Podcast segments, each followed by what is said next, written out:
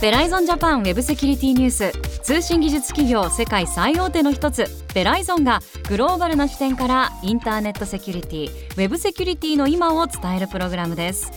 今回もベライゾンジャパンソリューションズエグゼクティブセキュリティの森マークさんにお話しいただきます。ベライゾンジャパンの森マークです。よろしくお願いします。よろしくお願いします進行は私ちぐさです。さてマークさん今日はどんな内容でしょうか？はいえっ、と今日は企業のインシデント対応についての質問にお答えしたいと思います。はい今となってはもうインシデント対応についてのことは必ず考えないといけない時代ですからね。どの企業も。必ず攻撃をされるという前提で皆さんあのきちんと頑張っていってってほしいですね。はい今回もよろしくお願いいたします。お願いいたします Verizon Japan. Verizon Japan. Web Security News.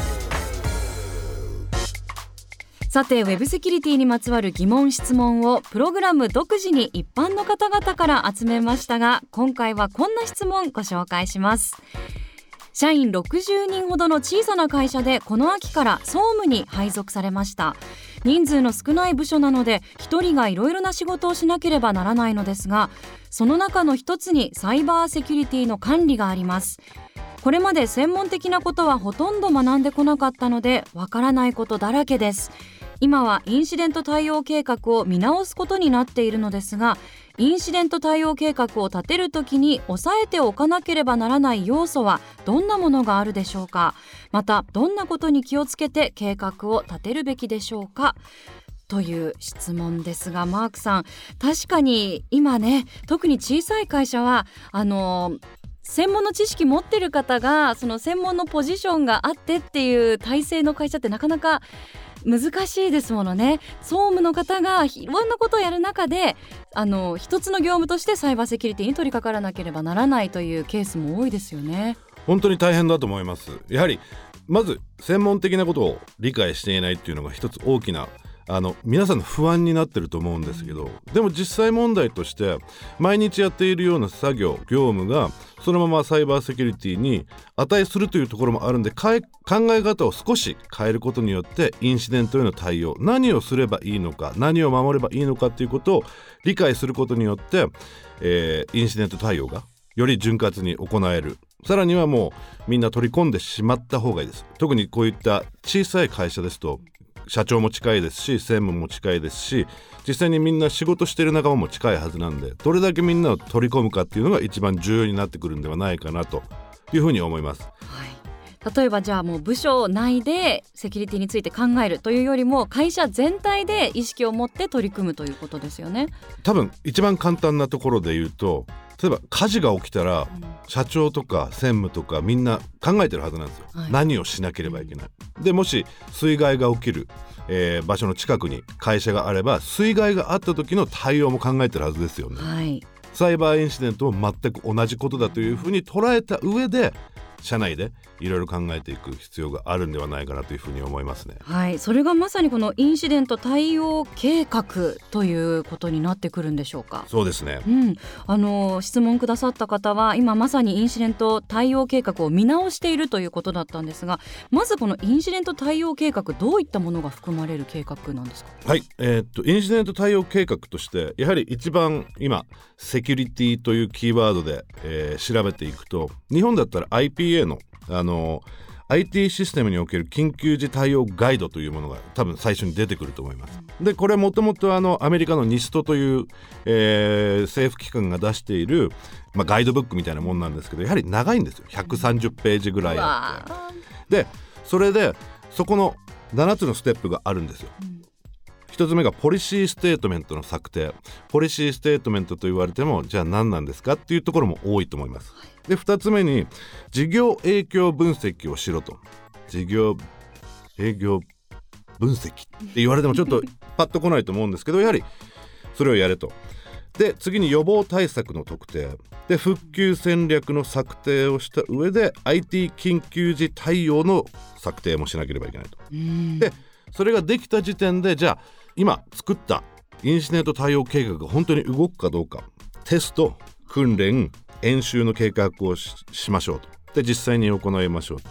で最後に計画の保守をしなければいけないということでかなり複雑な。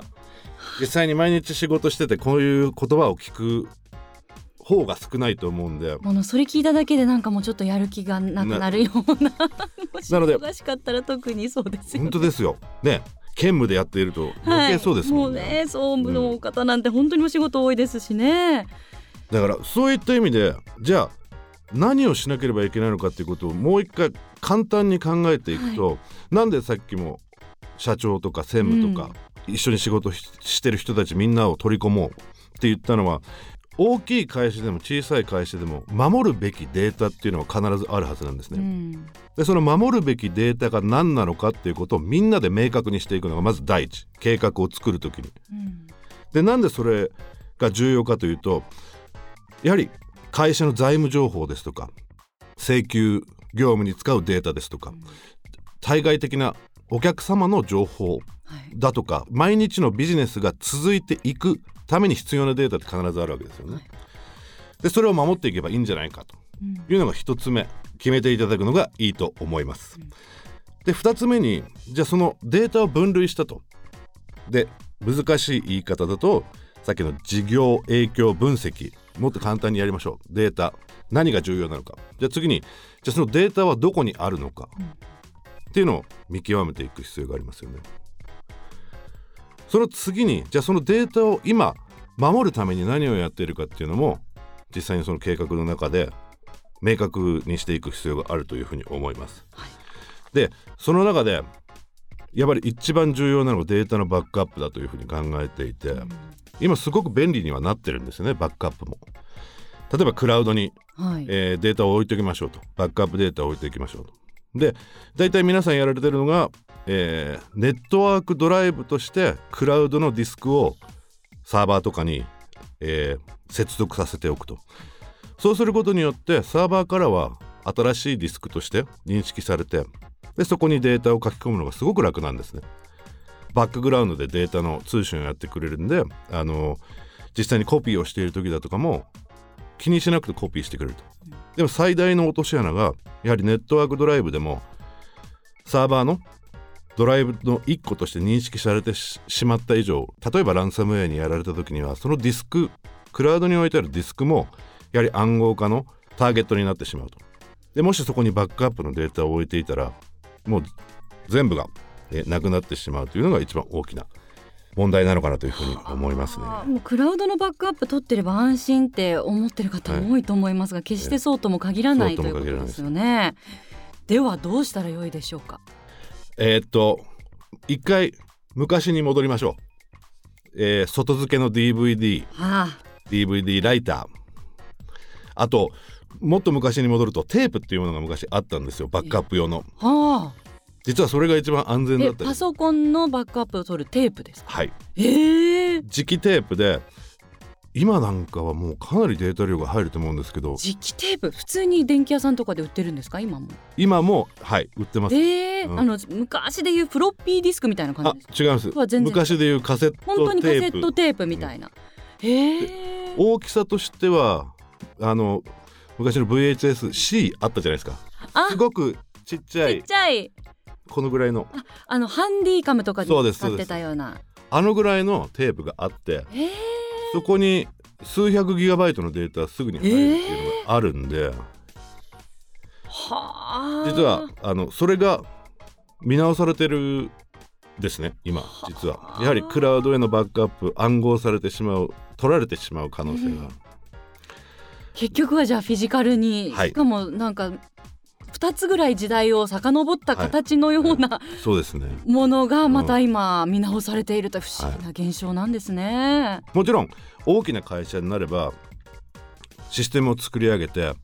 万が一の時に、えーっとネットワークから、えー遮断するというようなこともできますんで今大きな会社ですとやっぱりディスクにローカルもしくはデータセンターのディスクに書き込んでいるのが主流なんですけどやはり小さい会社となると1世代前2世代前ぐらいに戻ってもうすでに証明されているテクノロジーを使っていただくのが一番いいかなというふうに思いますね。んなるほえど、ーであとは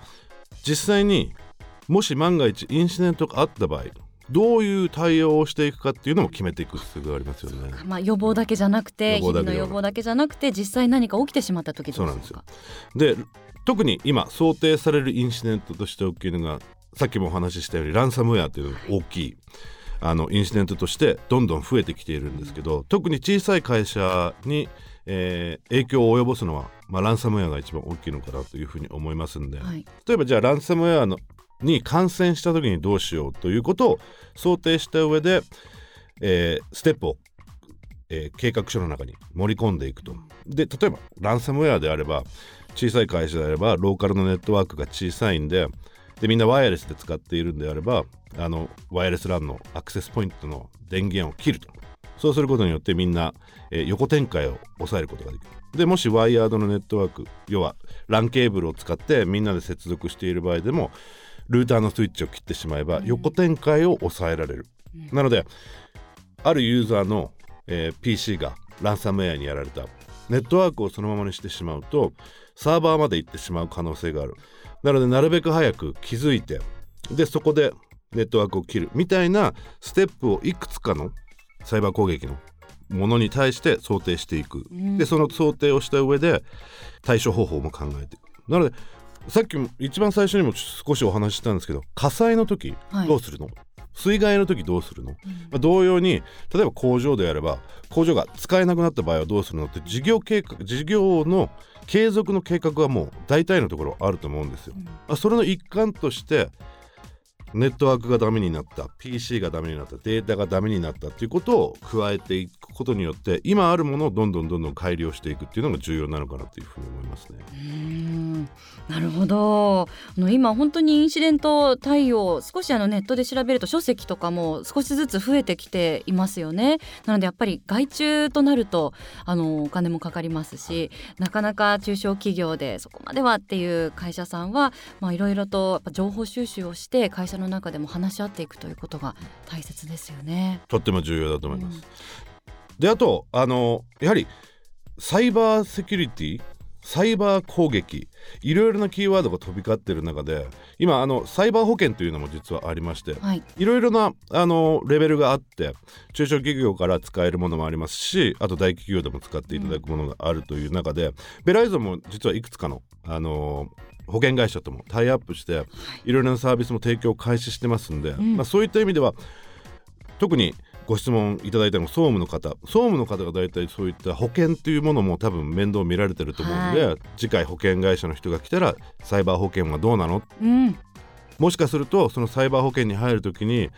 セキュリティの診断簡単なものもやってくれるかもしれないしあと事業継続に対してやはりインシデント対応はどうすればいいのっていうところでもしかしたら相談に乗ってくれるかもしれないんでそういったところも使っていくのも一つ手かなというふうに思いますね。保険内容の見直しであの今の時代に合った内容にグレードアップするっていうのも確かに一つの手ですよね。まさに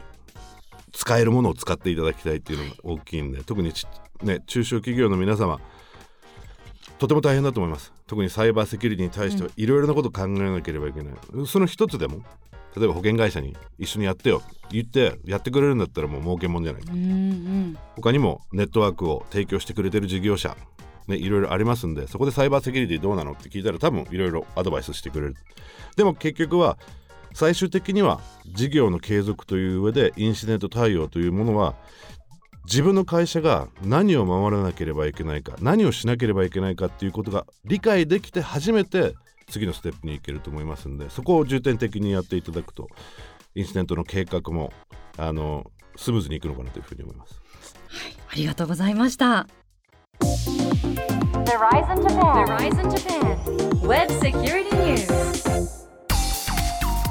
今回のベライゾンジャパンウェブセキュリティニュースいかがでしたでしょうか？えウェブセキュリティについてもっと詳しく知りたいという方はぜひベライゾンジャパンのオフィシャルホームページご覧になってみてくださいベライゾンジャパンウェブセキュリティニュースお届けしたのは？ベライゾンジャパンの森マークと。ちぐさでした